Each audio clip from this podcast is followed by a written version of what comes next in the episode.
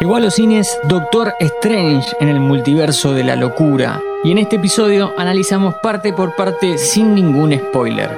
Confía en mí, apretá el botón de seguir y pasá, porque hay mucho que hablar sin contar nada de la trama. Fila 10. Bienvenidos y bienvenidas a un nuevo podcast original de interés general sobre cine y series. Dirigida por Sam Raimi, se estrenó una nueva película del universo cinematográfico de Marvel, la número 28 en la saga. Una mezcla de géneros y estilos que por momentos se condice con el título de la película y otras tantas veces parece ser que se le metió demasiada mano. Arranquemos con las notas más bajas y vayamos subiendo de a poco. Primero que nada hay que aclarar el término multiverso, ese que aparece en el título. Parece bastante obvio y que está todo dicho en la palabra. Hace referencia a la posibilidad de que existan múltiples universos. El tema es que hay que pasar en limpio porque esta idea traspolada de los cómics no hizo su presentación hace tanto en pantalla, sino más bien comenzó con las últimas series y películas de Marvel. De universos paralelos igual se ocupó bastante la ciencia ficción, Así que las reglas las conocemos. Una tierra donde hay un otro vos que no es precisamente igual a lo que sos. ¿Por qué aclarar? Porque existe la posibilidad de que todavía alguien entre a ver una película sin visionar otras 27. ¡Santo cielo! Las consecuencias podrían ser desastrosas.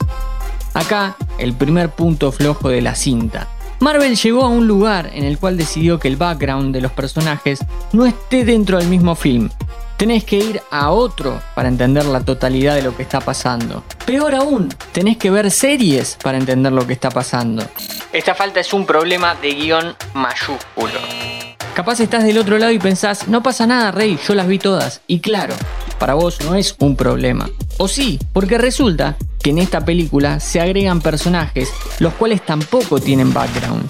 Sin historia, sin la posibilidad de ser algo más de lo que se ve en pantalla, la gente nueva que se incorpora no genera ningún tipo de interés en el espectador, ni siquiera en el más fanático.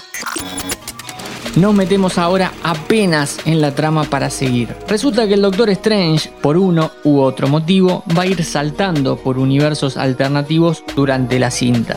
Para no spoilear, hay viajes, son estéticamente muy interesantes pero el capítulo de Los Simpsons donde Homero se mueve en el tiempo con una tostadora y cambia la realidad es narrativamente más atrapante. Tonto terrícola impreparado para el viaje en el tiempo. Ya que estamos en esto, pasemos a lo muy bueno de la película. Su director, Sam Raimi.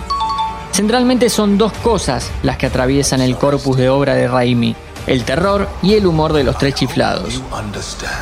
Por momentos dos asuntos separados, por momentos muy juntos. Hay muchísimas secuencias de terror en esta entrega de Doctor Strange, todas muy creativas y en algunos casos no tan aptas para todo público como anuncia el cartel previo a la película. Los acercamientos, los movimientos de cámara, el humor físico, el montaje prolijo, todo Raimi parece estar por momentos.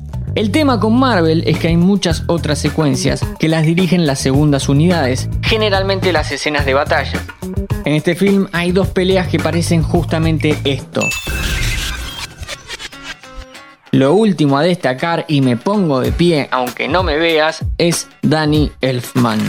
El compositor que hizo los temones de Pesadilla antes de la Navidad ya había pasado por Marvel en la era de Ultron y es el culpable de que se te ponga la piel de gallina en las Spider-Man de Sam Raimi.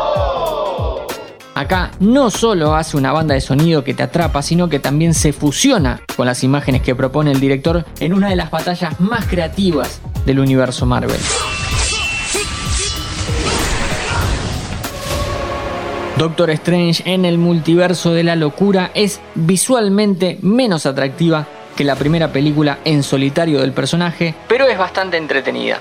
De a ratos dan ganas de ver qué hubiese sido de la visión del director sin la mano de la productora detrás. Pero bueno, es el problema habitual en este tipo de cine. De acuerdo, estoy exagerando.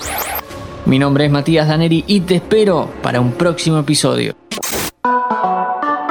Antes de deslizar para continuar con tus podcasts favoritos, seguí a Interés General en nuestro perfil de Spotify.